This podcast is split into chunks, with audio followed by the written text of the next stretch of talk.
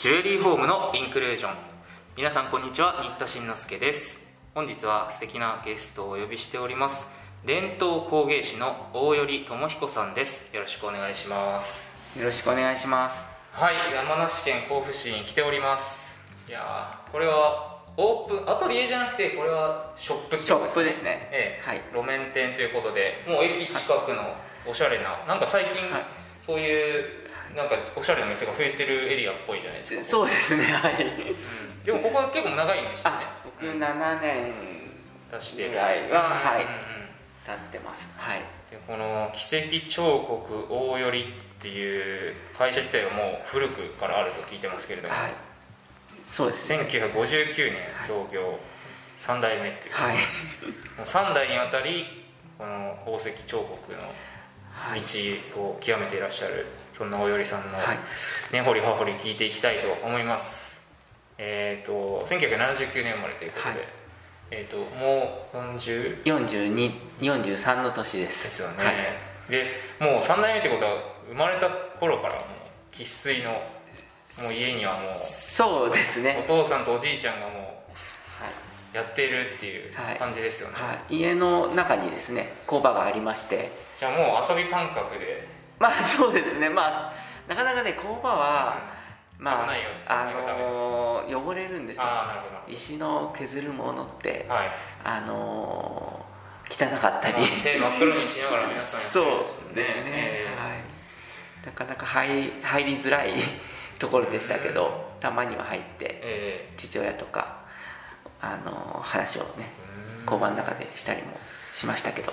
じゃあもう初めて宝石触ったのはいつっていうのも分からんぐらいの感じですよね多分。そうですね。なんかもう玄関に水晶が置いたなんかゴロッとあったり、ね。家の中に原石あったりしてたので、はい。へえでもう幼き頃からそういうのに触れなんとなく俺は彫刻、はい。宝石研磨師になるんだろうなっていうのはあったんですか、そうですね。あのまあ家の中にあった環境もあるので、あのもう父と祖父が毎毎日そこで働いてたのを見てあうちの仕事はここれなんだ、まあ、僕の仕事はこれなんだなって思って、ええ。もうあの子供の頃からあの、まあ、将来これを継ぐんだなって思って。ただ特にあの父親とか祖父に継いでくれとか継げとかそういうふうに言われたことはないんですけども、ええ。自分でこの道に、まあ、進んで入った。特に反抗もなく。反抗もそうですね。はい。なるほどなるほど。であのーまあどのこの多分業界のサラブレッドの皆さんも同じ道を通ると思うんですけど山梨県立宝石美術専門学校を まあ、もうまあ2年間はい。当然のごとくはい。通い卒業し、えーまあ、家業はい。のね、えー奇跡彫刻大頼三代目を、はい。まあ、襲名っていうんです。いやそこまでではないですけどまあ継ぎましたね、はい継いでいます今。あとまあもうねとすごいけ山梨県の認定ジュエリーマスターの資格は最年少で取得、はい。でさらには、えー、と伝統工芸士はいっていうのは国の、えー認定の国家資格なんですね、はい。これも最年少36歳で取得、はい素晴らしい。それぞれどういったものがみ認められる要件になるんですか？やっぱりあまあ技術と、はい。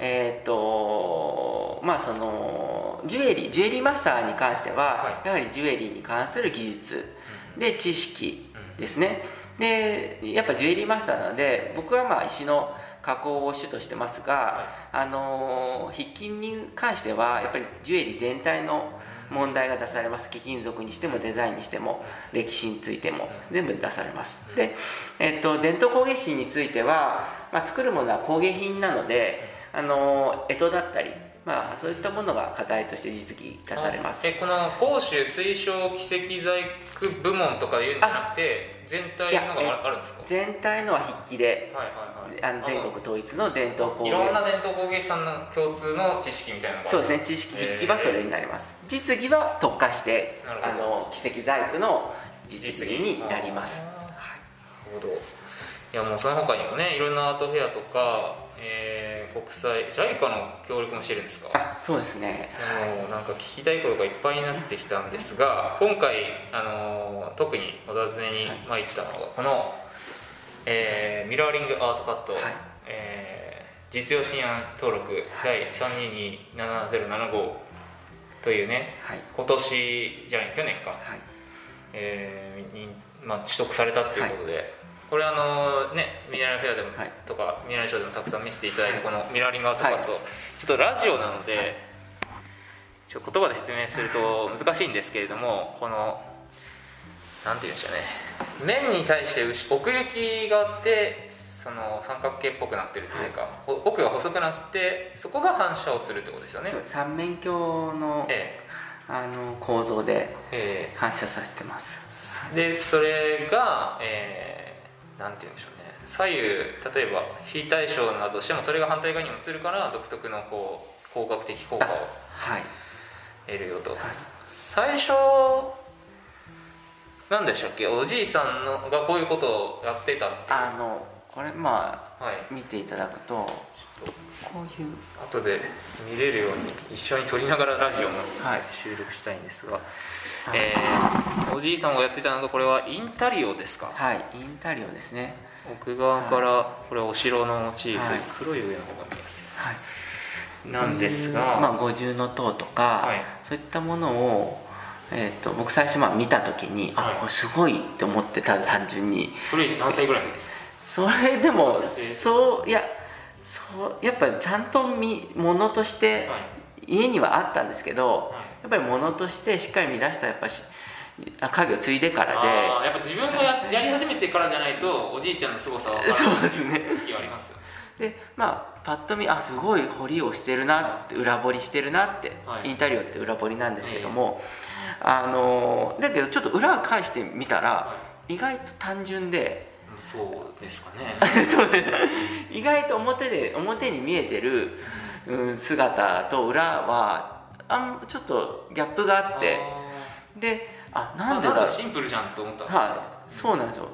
であなんかこれってすごくまあなんか視覚？視覚ですごいあまあその反射とかもちろんカットっていろんな反射でいろんな見え方するんですけどあのちょっとこうあの角度とか、はまあカービング？うちはカービングなので、はい。彫り方をうんちょっと工夫すればなんか変わったものできるなっていうふうなことはずっと思ってたんですよ。はい。でずっと心の中に頭の中にはい。ありながらずっとまあまあいろんな仕事をしていく中でえありましてでまあその中でまあできた品物がこれになるんですけども。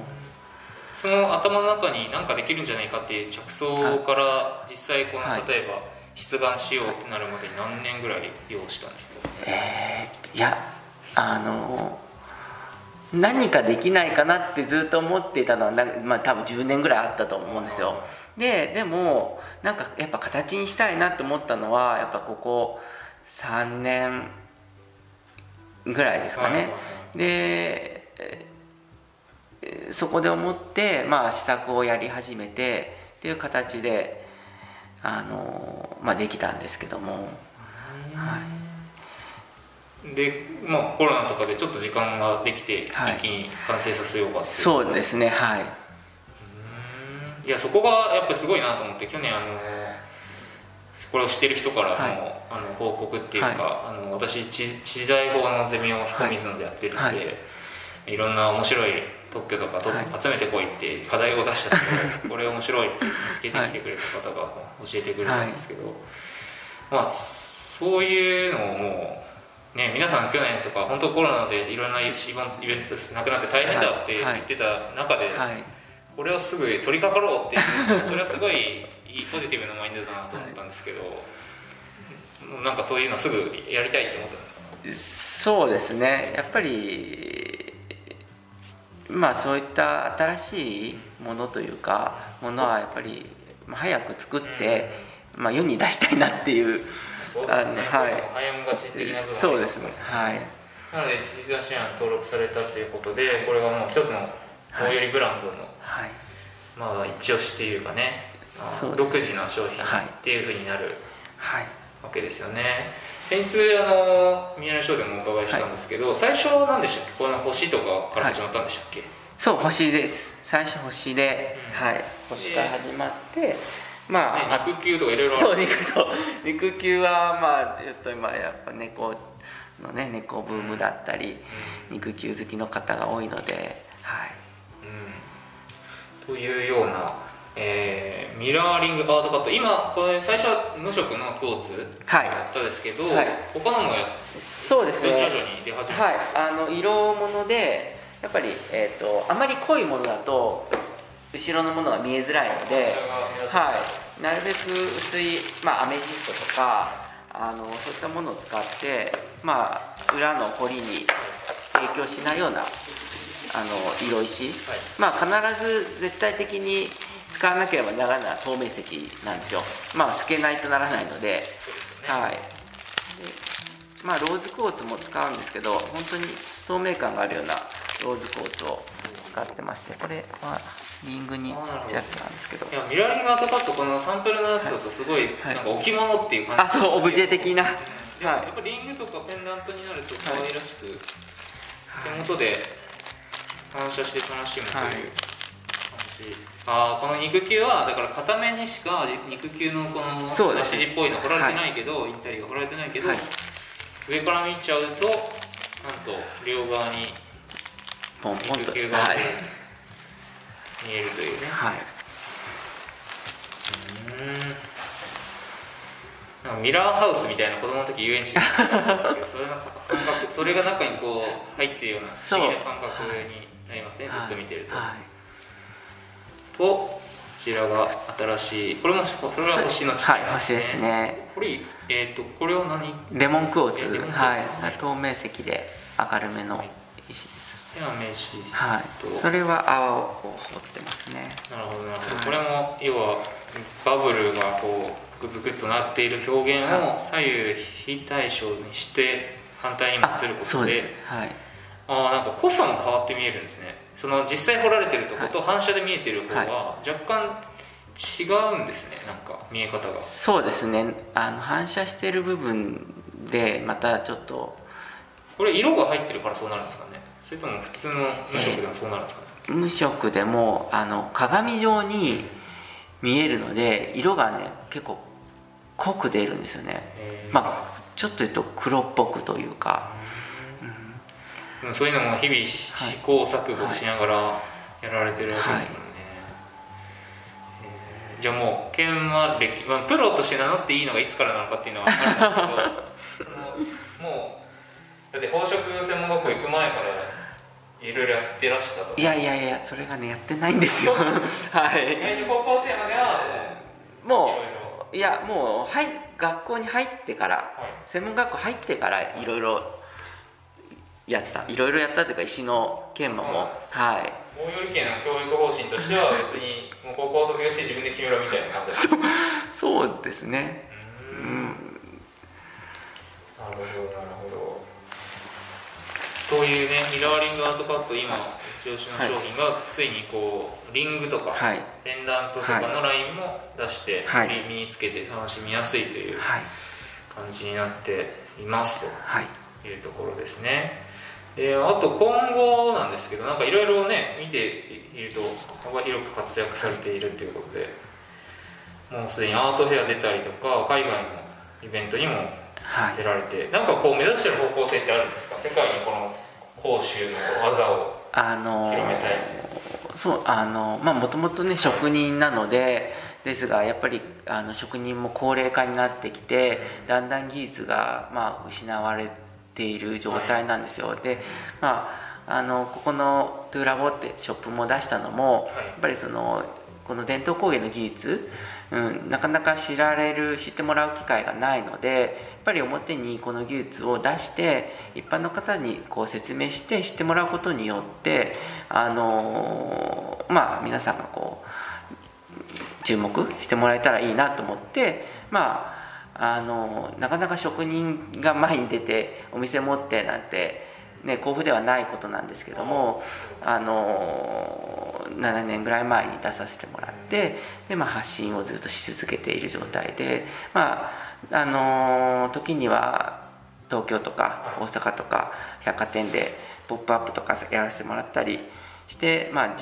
自分自身が行ってあのジュエリーのあのか、まあ、商品をあのジュエリーを前に加工の、うん、やり方とか説明をさせてもらっている状態ですね。なるほど、はい、じゃあもうそういう全体を背負って立つ感じに今これから向かっていきそうですね。なんかこう若手の育成やそうですね。はい。盛り上げていこうという、はい、先ほどあのすぐ隣の 1DK ジュリーワークスさん言ってたんですけど、はい、なんかコラボ商品もあると聞きまして、はい、これがなんと甲府ブランド認定クラフト系部門の第1号。はい。